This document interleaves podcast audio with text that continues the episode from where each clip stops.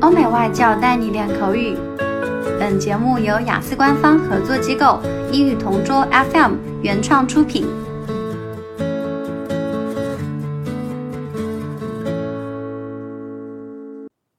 Describe a time when a family member asked you for help.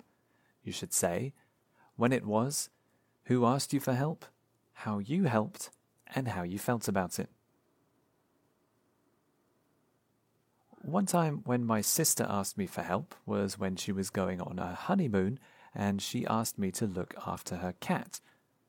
My sister and her husband were going to the Maldives on their honeymoon for two weeks, so my sister asked me to cat sit for Raquel, her cat. I'd never been asked to cat sit before, but I said okay because I could work from my sister's house while they were away.